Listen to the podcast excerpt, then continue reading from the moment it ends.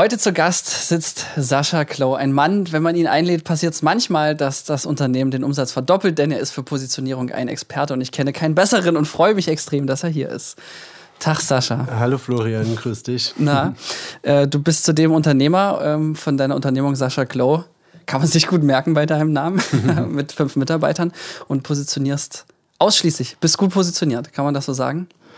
Ähm, ja, wir positionieren äh, ausschließlich Familienunternehmen, inhabergeführte Unternehmen und äh, in Zukunft vielleicht sogar fokussiert auf äh, die Brauereibranche.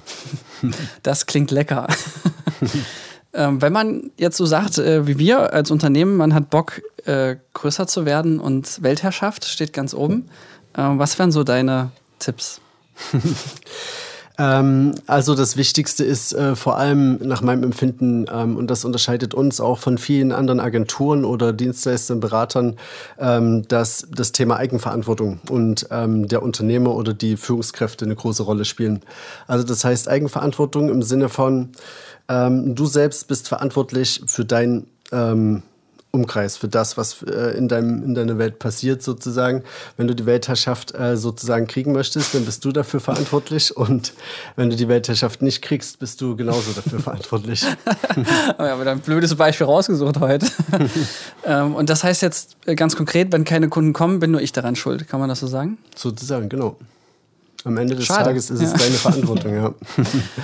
Und was wir machen, ist ähm, am Ende die Kunden dazu zu ermächtigen und ähm, zu helfen, dass die äh, ihre Ziele erreichen. Genau. Aber am Ende des Tages machen sie es selbst und sind eben dafür verantwortlich. Ja. Das ist ein mhm. wichtiger Kern, ähm, den man verstehen muss. Und es ist auch eine lebenslange Challenge, weil selbst ich habe damit zu kämpfen. Na? Äh, es ist immer ganz leicht auch mal zu sagen, hey, ähm, früh äh, wenn ich den Kaffee umwerfe, ja, die Kante, wo ich drüber gestolpert ist, schuld oder äh, solche Sachen, ne? oder die Bahn kam zu spät, äh, ist die Bahn dran schuld. Ne?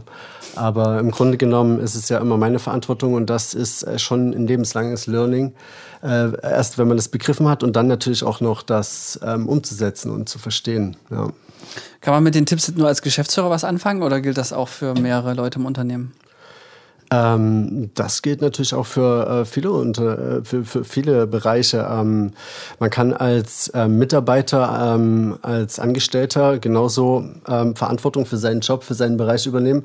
Und klar, und dann gerade wenn man die Verantwortung für seinen Bereich übernimmt, äh, kann man dem Chef natürlich viel Gutes tun.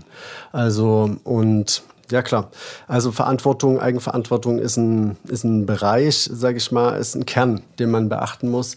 Es hat natürlich auch noch viel ähm, mit dem Kopf zu tun. Also oftmals, ähm, das ist so das zweite Ding, was ich sage, ist ähm, super relevant auch das Commitment, also die ähm, Entscheidung zu treffen. Eine Zusage zu etwas und auch eine klare Abgrenzung von etwas äh, kann man auch ähm, aber privat da, nutzen. Aber das ist ja immer super schwierig, oder? Weil das Ja zu der einen Spezialisierung ist ja oft ein Nein zu vielen anderen Bereichen. Wenn ich jetzt das so auf unsere Filmagentur übertrage, ähm, wir machen Imagefilme, Werbespots, ähm, Erklärfilme und ja, und Produktspots, also da kann man jetzt noch sehr in die Tiefe gehen, im Prinzip alles und also alles, aber auch nicht mehr als auf Film. Ähm, da diskutieren wir schon ewig, äh, sollten wir uns da nicht zum Beispiel auf B2C-Werbespots spezialisieren oder nicht. Aber es ist immer so die Angst im Hinterkopf, dass man sagt, naja, mit mehr kann man ja auch mehr Umsatz machen.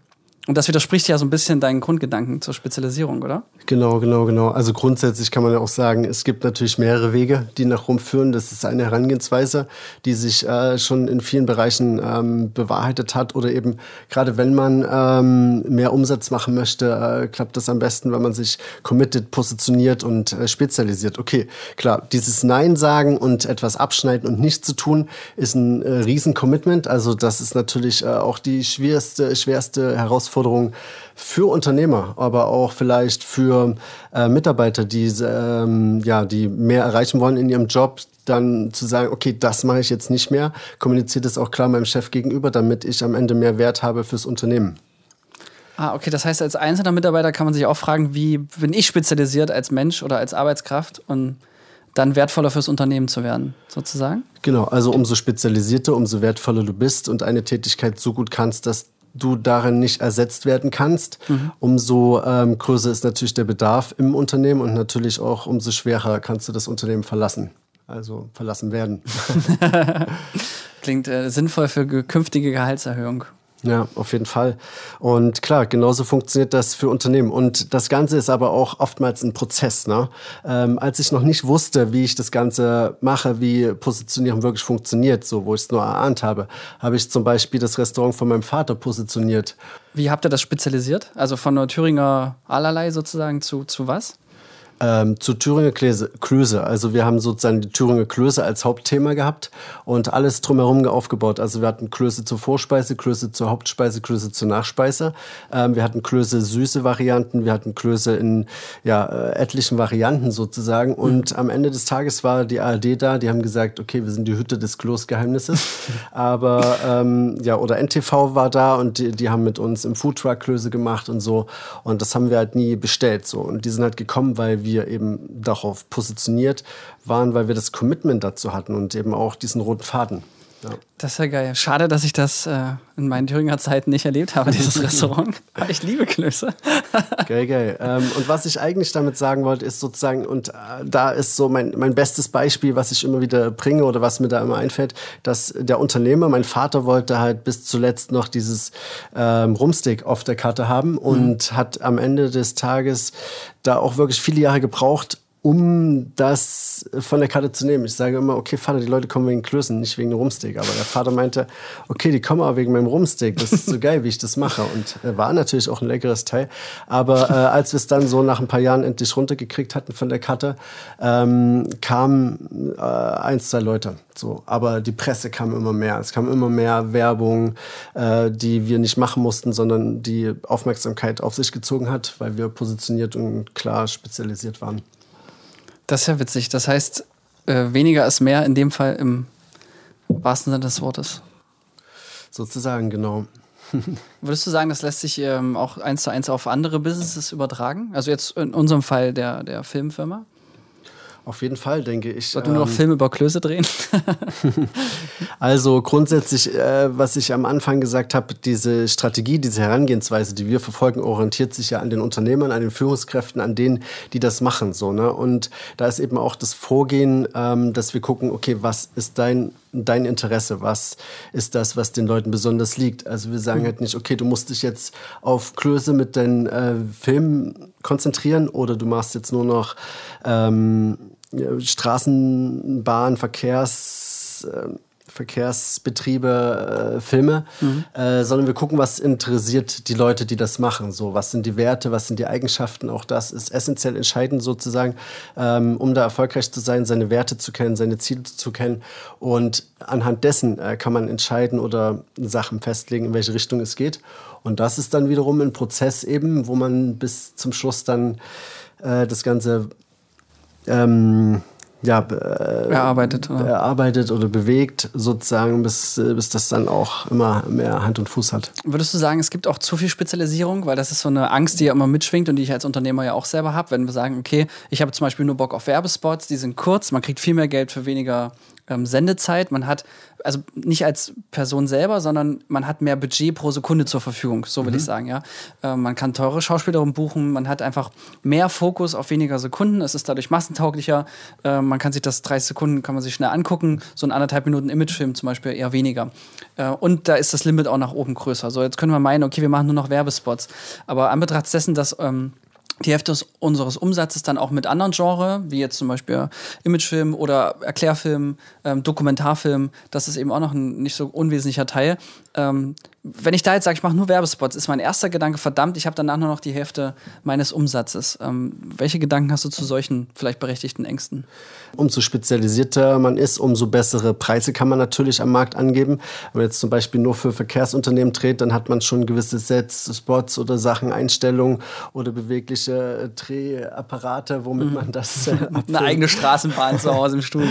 Ähm, eben. Und äh, da kann man günstige Preise anbieten. Und ja, am Ende des Tages Tages ist das wie ähm, der Chirurg, der am Herzen operiert. Mhm. So, ähm, wenn du was am Herz hast oder ein gewisses Anliegen sozusagen in diesem Bereich, dann gehst du, äh, fährst du kilometerweit oder ganz, ganz weit über die Grenzen hinaus, um zu dem Experten zu gehen, der das macht. Und dann bist du auch bereit, ähm, mehr in die Tasche zu greifen und da auch das Geld zu bezahlen, um diese Lösung zu bekommen oder dieses, ähm, ja, die Schmerzen genommen Ja, ein äh, spannender Vergleich. Also äh, tatsächlich ist es mir dieses Jahr passiert, dass ich zum ersten Mal als äh, Städteregisseur wahrgenommen wurde und wir haben für die Stadt Köln den neuen Imagefilm produziert. Äh, sind sogar die neuen Postkarten raus entstanden und so.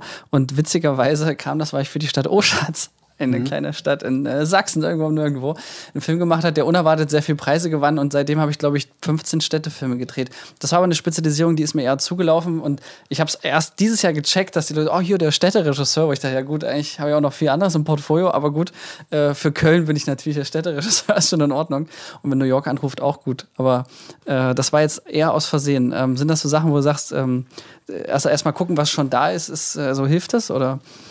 Genau, das ist die übliche Vorgehensweise. Also aus Versehen passiert ja sowieso nie was, das, äh, weil, ja, wie am Anfang schon gesagt, ist ja Eigenverantwortung. Du mhm. bist ja verantwortlich dafür, dass du jetzt 10, 12 ähm, oder wie viele Filme für ähm, Städte gedreht hast. Mhm. Das liegt ja deine Verantwortung. Dementsprechend hast du das ja gemacht, sozusagen. Und ähm, sowas entsteht entweder durch, also durch einen langen Zeitraum, dass man das mitbekommt, sozusagen. Ah, da ist doch was. Oder eben, indem man sich Hilfe holt und vielleicht einen Berater wie mich äh, da reinholt und dann geht es natürlich schneller, dass man solche Sachen aufdeckt. Aber es ist doch geil, oder? Also, wenn du sozusagen ähm, der Städteregisseur bist und New York, Sydney und weiß ich nicht, anfragen und dann geht es wieder von vorne los ist doch äh, eigentlich gar nicht so schlecht, oder? Ja, kommt man rum, äh, auf Kundenkosten, eine, eine feine Idee. Äh, ist äh, vor allem krisensicher, weil die Kommunen hatten jetzt auch zur Apokalypse 2020 ihre Budgets eh noch fest eingeplant. Das äh, war sehr, sehr, hilfreich. Aber ähm, interessant, weil wir hätten wir dieses Gespräch vor einem Jahr gehabt, wäre mir das vielleicht tatsächlich früher aufgefallen, weil mh, mm, man, das heißt ja auch nachdenken, also man kann erst gucken, was, wenn, wenn, wenn was passiert ist, äh, da, dann sozusagen zu cheaten, indem man sich bewusst da so einen Sparring-Partner reinholt, ähm, wie zum Beispiel euch, äh, ist ja äh, tatsächlich, also leuchtet mir jetzt sofort ein. jetzt Stichwort Mindset, wenn man als Unternehmer sich mehr positionieren möchte oder als Führungskraft, was wären noch so deine Skills, wo du sagst, da geht noch was? Ähm, was mir immer wieder auffällt, ähm, Thema Mindset, ist vor allem äh, die eigene Kommunikation, ähm, die eigene Darstellung von sich selbst. Also dieses Ich bin und äh, ich habe ist ein sehr, sehr äh, machtvoller Ausspruch sozusagen, äh, den man hat. Und der bewegt natürlich auch viel in seinem Umfeld. Also das heißt, wenn ich sage, okay, äh, Städtefilme liegen mir jetzt nicht so gut, äh, dann passiert da auch ganz viel in deinem Umfeld sozusagen. Also das eigene Wort ist ähm, äh, da sehr entscheidend, was das betrifft. Und genauso kann ich sagen, okay, ich bin ein richtig geiler Typ, was Städtefilme betrifft und kann dann natürlich auch, weil ich sage, immer größer werden. Ich hatte zuletzt ähm, äh, eine potenzielle Kundin, ähm, die ich dann nicht angenommen habe, weil die genau solche Sachen gesagt hat. Okay, die hat ein Restaurant und die meinte halt, ähm, wir bei uns in der Stadt funktionieren nur Bürger. Mhm. So. Mit dieser Aussage kannst du ja gar nicht äh, ein Fischrestaurant betreiben. Also das ist ja schon. Außer Fischburger. Ja, Fischburger, genau, aber das war sie dann leider nicht bereit. Mhm. Und äh, wenn du solche Aussagen triffst, dann bist du ja eigentlich schon potenziell äh, weit entfernt davon, damit erfolgreich zu sein, was du machst. Mhm. Das heißt aber auch, dass Positionierung auch bei einem selber anfängt in der Wahl der Kunden. Weil das ist ja schon sehr extrem zu sagen, ja, ähm, dann halt nicht, weil das wäre, hättest ja trotzdem dein Geld verdient, womöglich mit der Kundin, oder? Ähm, auch das ist Positionierung, eben zu etwas Ja sagen und zu etwas Nein sagen. Also in dem Sinne musste ich mich natürlich positionieren, weil äh, mein Ziel als Unternehmer ist natürlich, meine Kunden erfolgreich zu machen oder meine Kunden glücklich zu machen und äh, natürlich auch ähm, massive äh, Hebel einzusetzen und da auch viel zu erreichen. So. Und wenn man jemanden hat, der sich schon in seiner Sprache, in seiner Kommunikation dagegen wehrt, äh, so etwas zu machen, aber kommt eben zu mir und sagt, ich möchte. So. Mhm. Das sind halt eben nur Wünsche und ähm, keine klaren, ähm, ja, wirklichen Sachen, die man möchte. So, und, ja. Das heißt, andersrum äh, hilft, also ist das Nein ein starkes Mittel zur Positionierung, weil du sozusagen das anziehst, was du machst. Also bei uns, ich kann das auf Film tatsächlich sehr gut übertragen. Ähm, wir hatten so ein paar Industriefilme in einem, in einem Genre, wo wir einfach keine, keine Zukunft hatten oder wo du sagst, würdest du mal mitmachen? Das Problem ist, du machst dann so einen Film, du hast den Referenzfilm, es spricht sich rum und dann kriegst du weitere Anfragen in diesem ähm, Segment. Also so im negativen Sinne habe ich das auch schon des Öfteren gesehen äh, und das dann ziemlich an der Stelle da auch, wo es geht. Aber trotzdem fällt es natürlich schwer, wenn dann einer mit viel Geld äh, vor dir steht und sagt, hier komm, take my money and shut up.